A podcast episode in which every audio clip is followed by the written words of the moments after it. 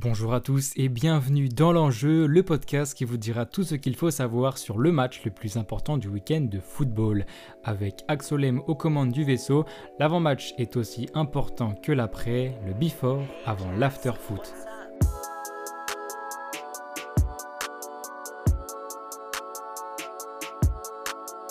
J'espère que vous allez bien, en tout cas moi ça va super pour ce troisième épisode de la saison. Le week-end dernier on a retrouvé la Bundesliga et la Serie A qui ont fait leur grand retour. Depuis le retour du podcast, nous on était seulement restés en Angleterre. Cette semaine on quitte nos voisins anglais et on retourne en France pour suivre la meilleure affiche du week-end.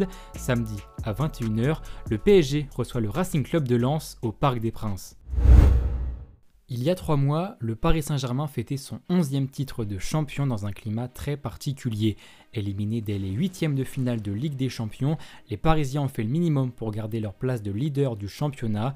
Le PSG finira premier avec 85 points, à seulement une longueur du deuxième et ses 84 points, le Racing Club de Lens.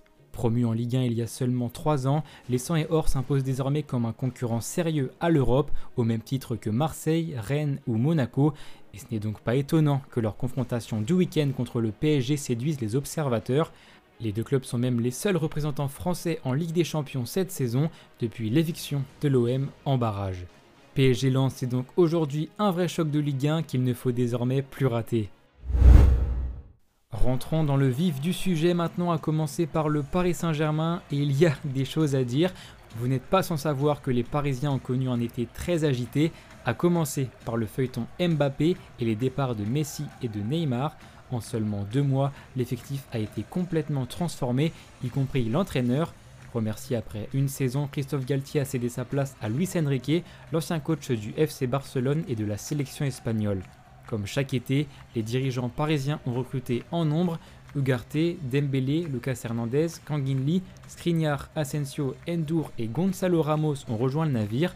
Dans cette liste, aucune star de l'envergure d'un Messi ou d'un Neymar. Place au renouveau avec l'ambition de replacer le club au-dessus des joueurs en n'hésitant pas par exemple à se passer de Kylian Mbappé lors de la tournée au Japon à cause d'une histoire de contrat et de mettre Marco Verratti dans le panier des indésirables. Bref, vous l'aurez compris, cet été a été placé sous le prisme du renouveau dans la capitale, sauf que ce renouveau risque de prendre un peu de temps au démarrage. Lors des deux premières rencontres de Ligue 1, le PSG n'a pas fait mieux que deux matchs nuls, dont un 0-0 au Paris des Princes contre Lorient. Certes, le résultat n'y était pas, mais on a vu une équipe, une vraie, entraînée par un entraîneur avec un style de jeu. Si les Parisiens voulaient du renouveau, ils ont été servis. Lors du deuxième match contre Toulouse le week-end dernier, Mbappé a fait son grand retour dans l'équipe et a été décisif dès son entrée en jeu en inscrivant le penalty qu'il a lui-même provoqué. S'il y a une chose qui ne changera pas, c'est à quel point la Mbappé dépendance demeure toujours aussi importante. L'entrée d'Ousmane Dembélé a aussi été prometteuse, le français apporte une certaine vivacité dans une équipe qui en manquait cruellement depuis la reprise. L'autre bonne surprise, c'est Manuel Ugarte, recruté cet été pour 60 millions d'euros en provenance du Sporting, l'Uruguayen montre déjà de belles qualités au milieu. Et comme je le disais, il va falloir que les supporters parisiens restent patients pour voir Luis Enrique déployer son jeu, même si l'objectif reste évidemment le 12e titre de champion. Je ne serais pas surpris si les Parisiens aient du mal à y parvenir, et encore plus pour la Ligue des Champions. On peut parler d'une véritable année de transition, un véritable investissement sur le long terme. L'investissement, c'est comme ça que le Racing Club de Lens est devenu aujourd'hui un cadre de notre championnat. Cet été, les 100 et or ont aussi connu de gros changements, à commencer par des départs très importants. Loïs Openda, le meilleur buteur lensois de la saison dernière, a rejoint Leipzig, tandis que Seko Fofana, le patron du milieu de terrain, est parti pour l'Arabie Saoudite. Deux départs importants donc, mais qui n'a pas empêché Lens de se renforcer. En effet, les Soigneurs ont recruté intelligemment, à l'image de Guy Lavogui, Spearing, Diouf et surtout Eli Wai, arraché pour 35 millions d'euros à Montpellier, ce qui en fait le deuxième plus gros transfert entre deux clubs de Ligue 1 depuis Kylian Mbappé. Longtemps courtisé à l'étranger, l'attaquant français aura pour objectif de faire oublier Loïs Openda et ses 21 buts inscrits en Ligue 1 la saison dernière. Un petit renouveau pour Lens donc, qui, comme le PSG, n'a pas commencé sa saison de la meilleure des manières. En effet, les hommes de Franquet se sont d'abord fait surprendre par Brest lors de la première journée 3 buts à 2, alors qu'ils menaient 2-0. Et dimanche dernier, Lens n'a pas fait mieux qu'un match nul un partout contre Rennes. on a un peu eu l'impression qu'il manquait un truc. C'est typiquement le genre de rencontre que les Lensois gagnaient la saison dernière. Comme le PSG, il va falloir aussi du temps avant de relancer la machine. Et si Ougarté est la bonne surprise côté parisien, Andy Diouf est définitivement celle du Racing en ce début de saison.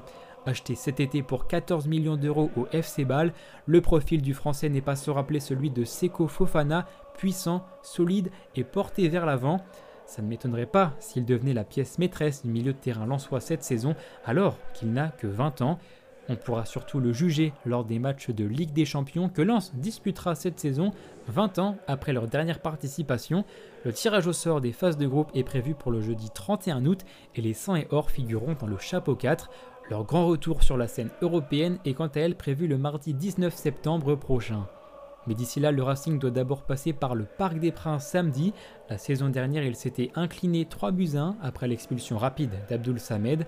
Cette saison, avec les nouveaux effectifs, le match s'annonce déjà palpitant. Alors, notez bien, PSG lance c'est samedi à 21h.